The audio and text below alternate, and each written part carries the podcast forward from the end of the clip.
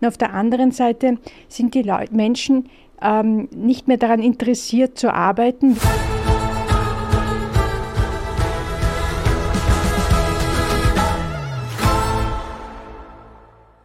Ich habe ein neues Lieblingsreizwort und das heißt Work-Life-Balance. Einerseits, weil es äh, daherkommt mit der momentan sehr aktuellen Forderung der 32-Stunden-Woche. Andererseits, weil ich es eigentlich ehrlich gesagt äh, persönlich überhaupt nicht verstehe.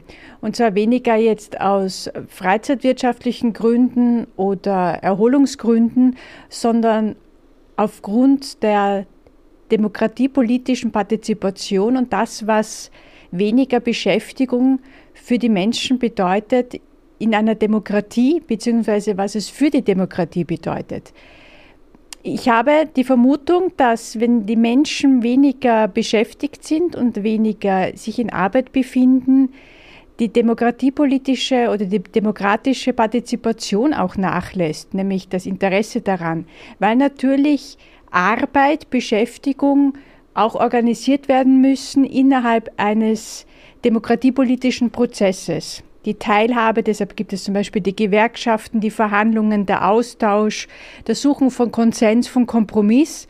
Da wirkt er in einer sehr kleinen Einheit äh, sehr stark das gelebt, was man sozusagen groß äh, alle fünf Jahre bei uns bei den Nationalratswahlen ähm, bestimmen kann und wo man sich auch irgendwie darauf verlassen sollte oder verlassen möchte, dass nach den Wahlen dann wieder die großen, guten politischen Konzepte für unser Land entstehen, beziehungsweise die auch zu den Wahlen antreten.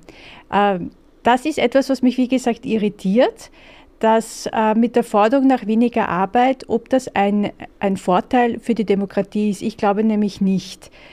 Es hat als eine Studie gegeben oder beziehungsweise eine Umfrage. Ich habe leider vergessen, ich habe es im Standard gelesen, ich weiß nicht mehr, wer diese Umfrage äh, durchgeführt hat, dass die Jugend, die wurde leider auch nicht näher definiert, eigentlich immer mehr so autokratischen Grundgedanken nachhängt. Und das ist etwas, was mich sehr beunruhigt. Ich glaube, dass die Demokratie, und das habe ich auch schon in einem anderen Podcast gesagt, zu wenig Fürsprecher hat. Einerseits auf der spitzenpolitischen Ebene, auch da kann man das in meinem Podcast nachhören, wen ich damit meine.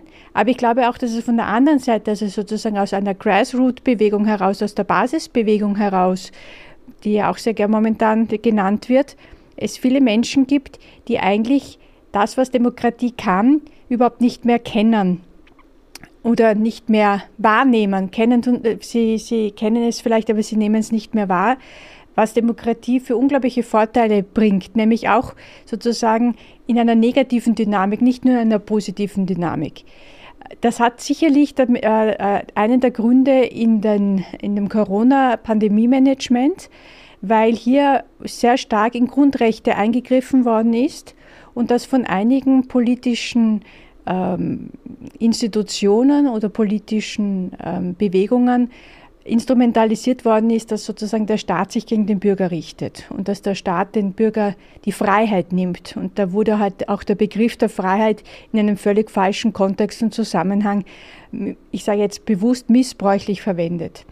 Äh, warum ich denke, dass äh, Arbeit, Beschäftigung so wichtig ist für die demokratische Partizipation, kann man unter anderem zum Beispiel auch bei Axel Honneth, äh, der, so, der arbeitende Souverän, nachlesen, der äh, diesen Gedanken sehr ausführlich betrachtet und auch ausführt.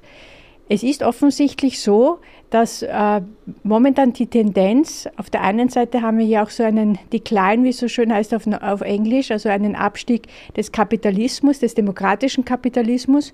Und auf der anderen Seite sind die Leute, Menschen ähm, nicht mehr daran interessiert zu arbeiten, weniger zu arbeiten, zwar bei vollem Lohnausgleich oder bei, bei, bei gleichbleibendem Lohn.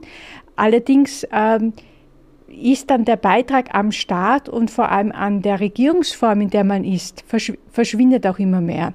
Ich glaube auch, dass, und das hat Haunert sehr gut ausgeführt, dass wenn man weniger arbeitet, wenn man die Leute weniger teilhaben lässt an einem Arbeitsprozess, an einem, an einem kontinuierlichen Prozess, das etwas bringt, dass das die Firma voranbringt, dass das Teile der Bevölkerung voranbringt, das einen Staat voranbringt, dass hier auch die, das Interesse an demokratischer Partizipation verschwindet und ein bisschen so äh, die Bereitschaft da ist, viele autokratische ähm, kleine, aber feine Maßnahmen in Kauf zu nehmen beziehungsweise Durchführungen. Und hier ist natürlich dann auch groß die, die Gefahr äh, für die Bevölkerung oder für die Wähler, wenn Parteien auftreten, die diese Stimmung aufnehmen und auch sachte, subtil, aber konsequent langsam autokratische ähm, Instrumente in ihrer tagespolitischen Arbeit und vor allem in ihrer Kommunikation einfließen lassen.